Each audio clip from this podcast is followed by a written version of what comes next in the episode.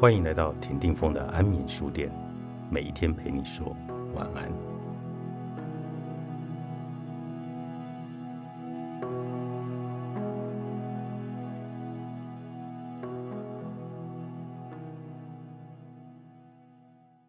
值此重要的历史时刻，我们不应该问如何减少赤字与如何在全球经济体占到一席之地，该问的是。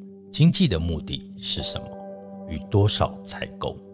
生命中什么东西才能提供真正的快乐、愉悦、心灵平静与满足？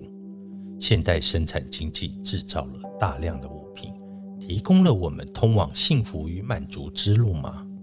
人与万物的关系依旧是生命重要的核心吗？食物与商品的一元化能取代生物的多样性吗？我们似乎忘记了真正重要的事物是什么。为了恢复人与环境的平衡，我们必须重建底线。生命中某些需求不能打折，改变我们的思想与生活方式。下面是几个实用的起步：仔细过滤泛滥的资讯，追寻消息来源。那些有实话。林业及烟草公司赞助机构所发布的消息多半不可靠。通常，这类组织的发言人都具有环境科学的背景，以便取信于大众。但是，犹大背叛了基督，我们还能因为他说“相信我，我是基督最早的门徒之一”而信任他吗？这也是为什么非政府组织 NGO 与草根团体的可信度较高。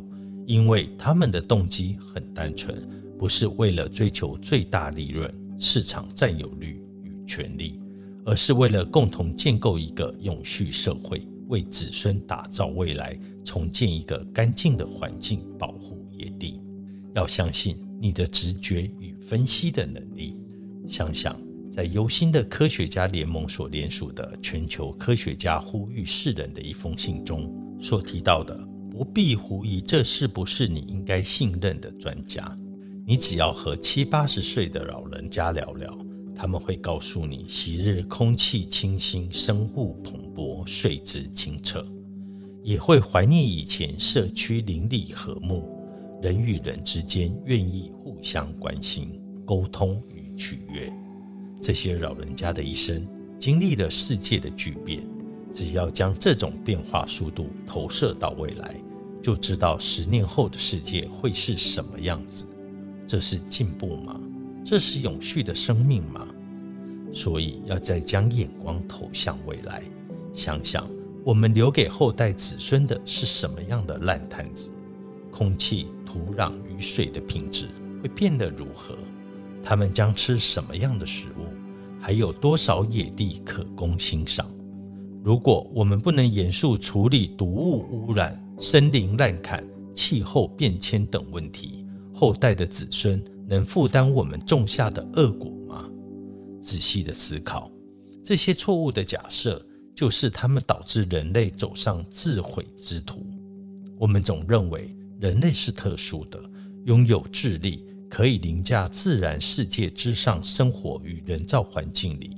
其实，我们对空气。水、土壤、能量、生物多样性都有着不可或缺的需求，这表示我们不可能脱离自然而存在。人们常常误认唯有强大的经济才能创造干净的环境，其实正好相反，生物圈才是给予生命维系生存的所在。人类与人类的经济活动必须在环境中找到定位。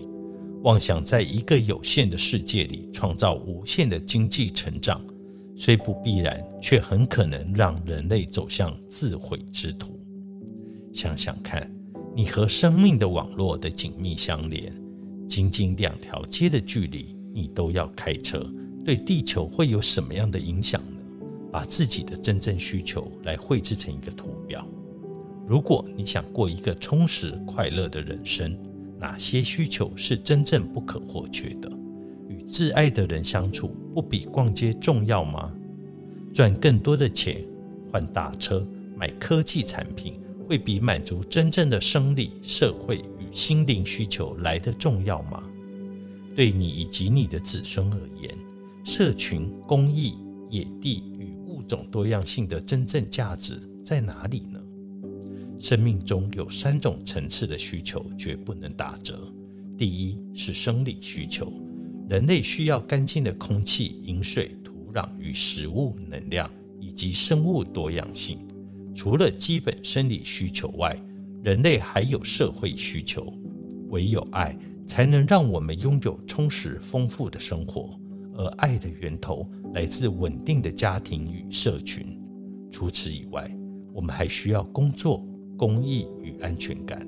少了它们，我们将变得不完整。最后，人是灵性的动物，需体悟宇宙有一股大能，它超越了人类的理解与控制。地球的生命创造无止无尽，人类只是地球整体生命的一部分。唯有满足了这三个层面的需求，社会的成员才能够得到满足、获得机会，这个社会也才能够真正的永续。神圣的平衡，重寻人类的自然定位。作者：大卫·铃木，阿曼达·麦康纳著，商周出版。